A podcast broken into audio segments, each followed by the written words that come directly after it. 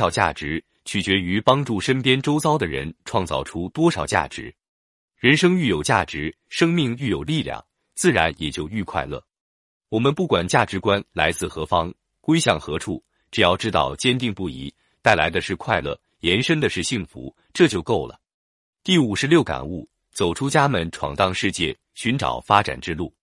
今天的世界是一个开放的世界，我们要走出去，看世界，学本领，破除了满足现状、因循守旧的传统观念，树立市场观念和致富意识，寻找适合自己的发展之路，勇于走出家门，闯荡世界。第五十七感悟：过谦不及，有始有终，实现志向。谦虚固然好，但谦虚过度就是懦弱。因此，面对人生的各种抉择，要知道何时应该谦虚，何时应该张扬，从而灵活应对，游刃有余，促使自己快速达到个人职业发展的巅峰。第五十八感悟：开怀豁达，齐心协力，共同进步。人的一生虽然不能一帆风顺。磕磕碰碰、坎坎坷坷是避免不了，但欢欣喜悦的日子也会时常光顾我们。我们要想欢欣喜悦起来，必须学会开怀豁达；要想共同进步，必须齐心协力。第五十九感悟：凝聚人心，增强实力，一盘散沙是大害。市场上的优秀人才不多见，笼络优秀的人才是企业成功的重要保证。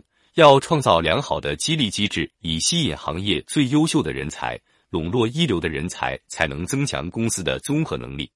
第六十感悟：洁身自保，无欲则刚，懂得节制。只有懂得节制，才可能做好选择。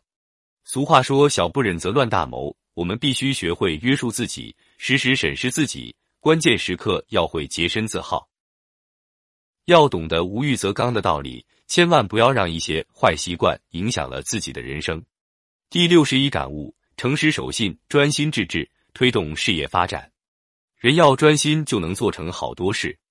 人的潜能是了不起的，只要专注于某一件事情，那就一定会做出使自己感到吃惊的成绩来。第六十二感悟：小过无错，大过难容。正确对待过失。人非圣贤，孰能无过？在我们的工作生活中。过失是很难避免的事，关键要学会正确对待过失，开动脑筋思考过失，从过失中得到启迪。第六十三感悟：居安思危，防患未然，保护成功果实。成功了确实不容易，也许它蕴含了我们半生的心血。既然成功的果实来之不易，就让我们多一点居安思危的意识，提高警惕，防患于未然吧。第六十四感悟。永不懈怠，消除悔恨，迎接胜利。不要因生活中的一些细小过失而后悔。如果事事追悔，恐怕一个人一辈子都会生活在数不清的悔恨之中。